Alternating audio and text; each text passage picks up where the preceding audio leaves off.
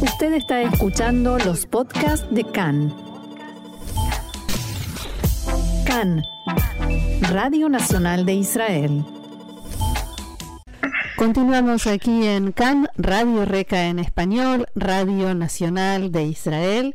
Nos vamos ahora hacia la Argentina, a Buenos Aires, porque allí está el periodista y, cineasta israelí argentino Shlomo Slutsky. Hola Shlomo, shalom y bienvenido una vez más acá en español.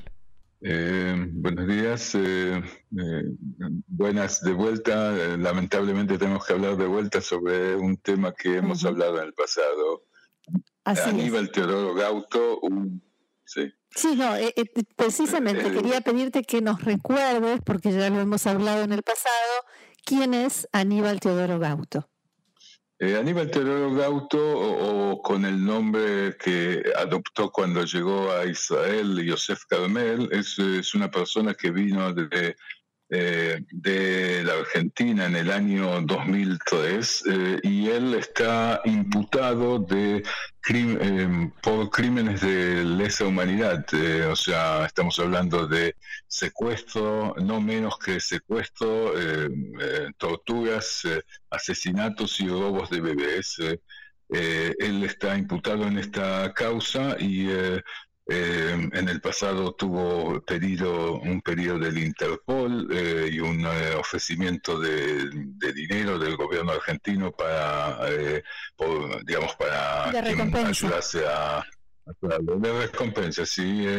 y, pero, o sea, ahora sabemos que esta persona, este, este pedido del Interpol es el cuarto que tiene en su vida, porque tuvo otros tres pedidos del Interpol en, eh, eh, sea, por cuestiones eh, financieras, por estafas que hizo en la Argentina, en España, otra vez en la Argentina, y, o sea, es una persona que, que digamos que su especialidad quizás lo que aprendió en cuando, cuando sirvió como agente civil de inteligencia militar durante la dictadura argentina, quizás lo que aprendió es escaparse de, de, pedidos de captura.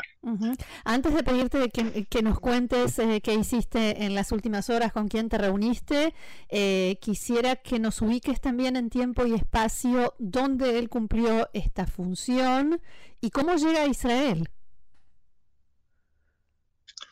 Bueno, él, eh, el, puesto concreto de él era agente civil de inteligencia militar eh, eh, en el eh, destacamento 101 de, de, inteligencia militar en La Plata.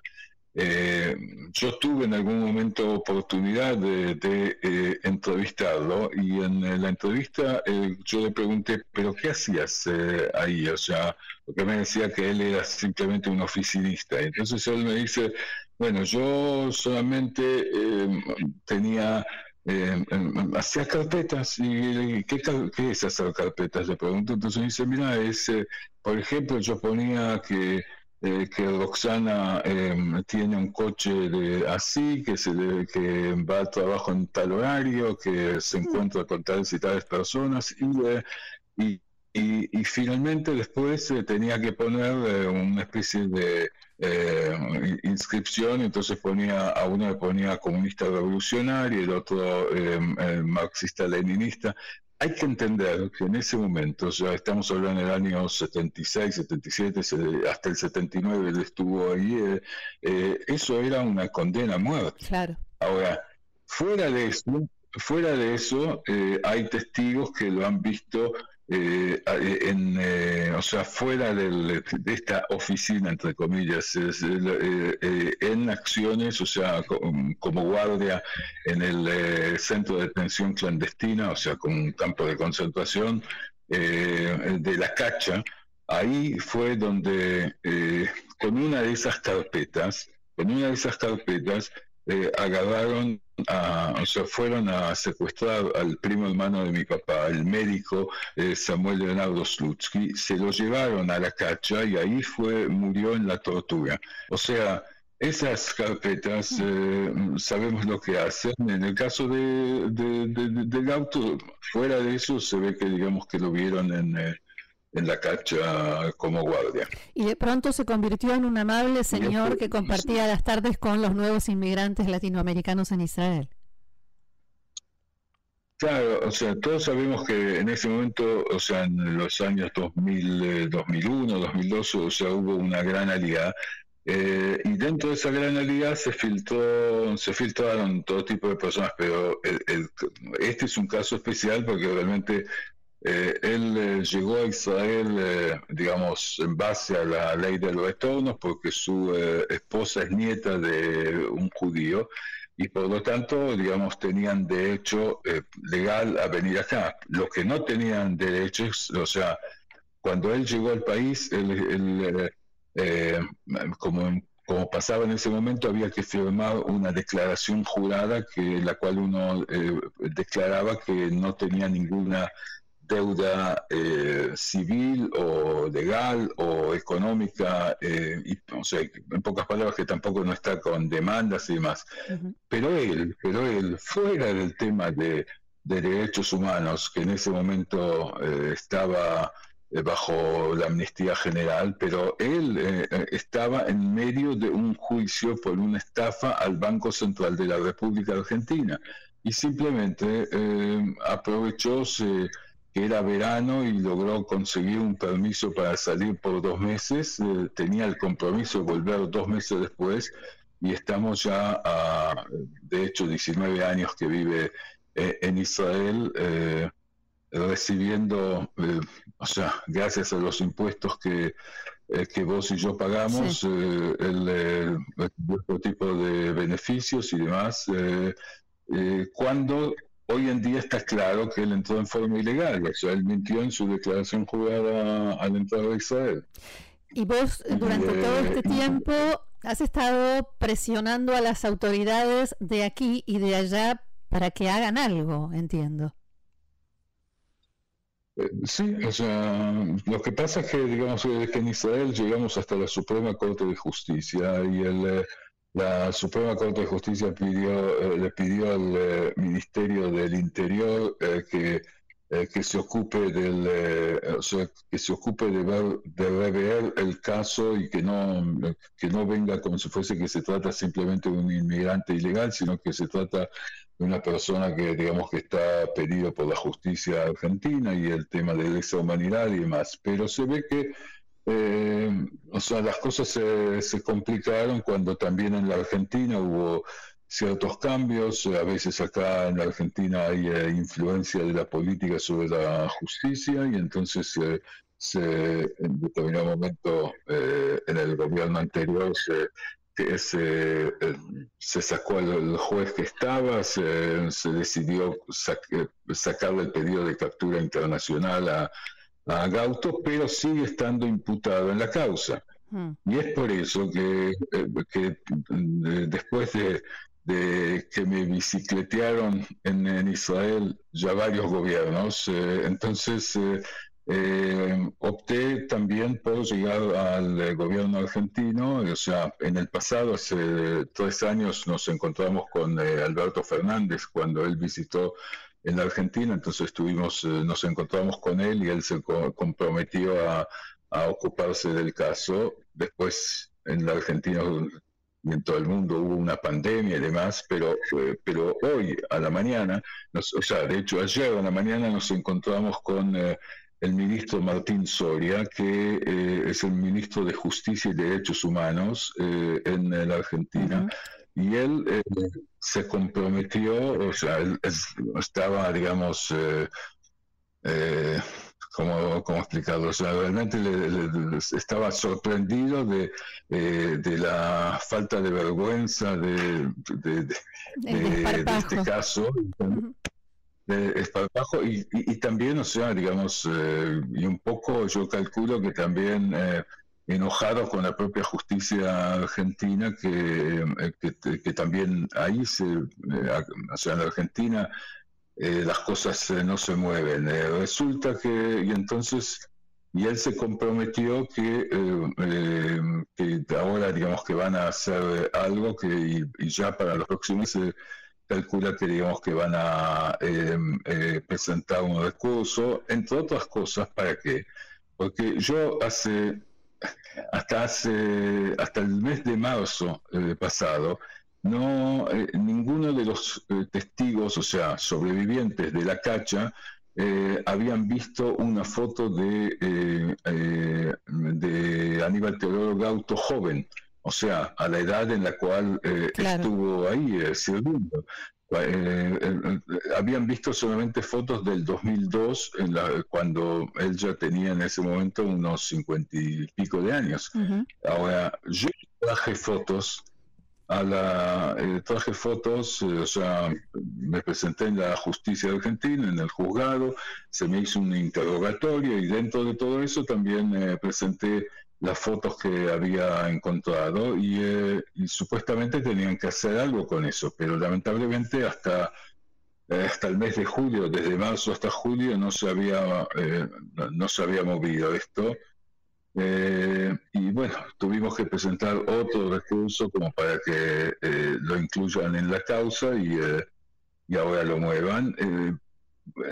hay que entender el el, ministro de Justicia no es necesariamente el que puede influir en los jueces. no debería ser. Son dos. Eh, no, debería ser. O sea, que decir que, eh, o sea, que la buena voluntad del, eh, del ministro no significa que necesariamente se pueda, o sea, que los jueces acepten, digamos, la urgencia que él ve en el caso pero eh, yo creo que sí hay cosas que se pueden hacer y eh, no todas se pueden en este momento publicar, pero eh, me parece que yo, yo salí también las, los familiares desaparecidos que viven en la Argentina y que me acompañaron, salimos satisfechos y esperanzados.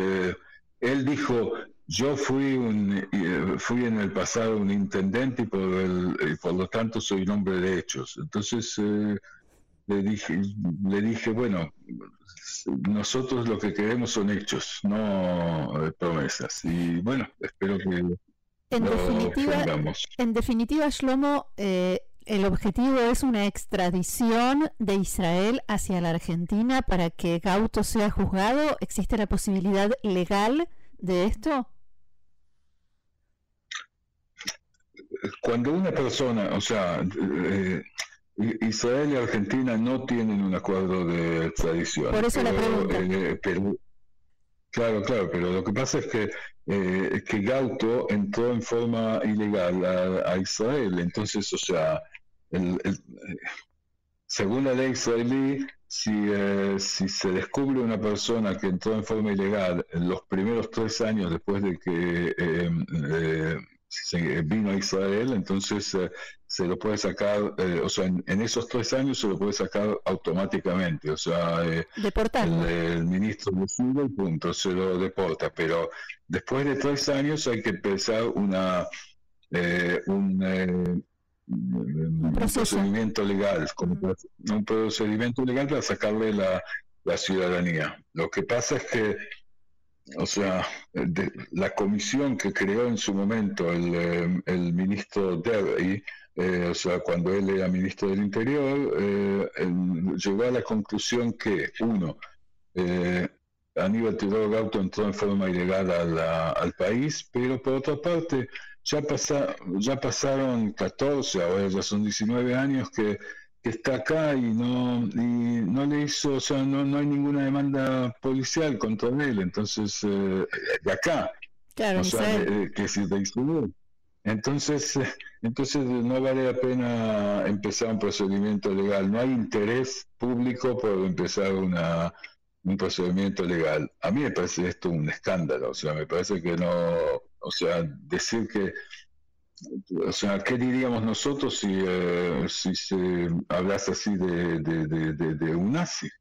Por ejemplo. Eh, sí, sí, por ejemplo, no, no por casualidad hay también notas en los medios eh, argentinos que dicen em, em, cómo puede Israel dar protección a un nazi. O sea, yo no creo que no, es que yo quiero comparar, pero digamos, pero puedo entenderle que digamos la, la pregunta, especialmente en un país en el cual eh, Israel vino y secuestró a, eh, alguien como Adolf Eichmann, eh, y, o sea, en pos del tema de, digamos, de llegar a la justicia y demás. Entonces, me parece, o sea, puedo entender que que, que toda esta situación eh, crea una, una, situación en la cual eh, se acusa a Israel de todo tipo de cosas que, no, no, tendría por qué ser.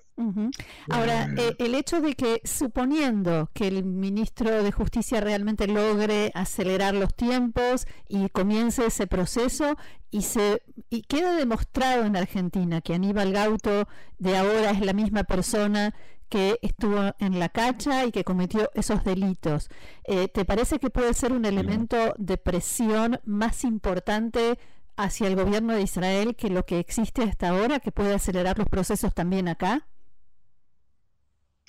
Eh, yo creo que en el momento que se devuelve, eh, Israel estaba, o sea, las instituciones en Israel estaban acercándose a la decisión de, empezar ese procedimiento legal en contra de Gauto eh, en eh, hace unos años eh, cuando había todavía el periodo de captura internacional. Si se volviese el periodo de captura internacional, entonces yo pienso que eh, que no habría más remedio que, eh, que, empezar ese proceso. Ese proceso puede llevar años, o sea, de sacarle la ciudadanía a alguien, pero, pero me parece que por lo menos Israel estaría en una situación moral, moral y, eh, y en la opinión pública mejor que, que, en este momento, en el cual, o sea, aparece como un país que da protección, de hecho, protección a un, eh, eh, a, un, eh, sospechoso de crímenes O sea, yo no quiero utilizar la palabra criminal porque por, el momento es un sospechoso de crímenes de, esa humanidad, pero pero esa diserción que hago yo porque soy cuidadoso no la hacen medios de comunicación que, que o sea, que entienden que Israel defiende a, a este tipo de personas. Además, si ese proceso comienza, es más probable que finalice. Si no comienza, lo, más, lo, único seguro es que no habrá justicia. Efectivamente, sí. Y, eh, nosotros que pedimos justicia en el tema de, la embajada, en el tema de la AMIA, en eh, estas cosas, eh, me parece que debiéramos empezar por ser correctos en, nuestra propia casa. Muy bien, Shlomo Slutsky, periodista, cineasta israelí-argentino, con quien hablamos desde Buenos Aires. Eh, nosotros seguimos pendientes del tema y cuando haya algún avance, eh, aquí estamos para informarlo y comentarlo. Y muchas gracias por haber dialogado con nosotros también hoy y será hasta la próxima. Muchas gracias, Roxana. Shalom.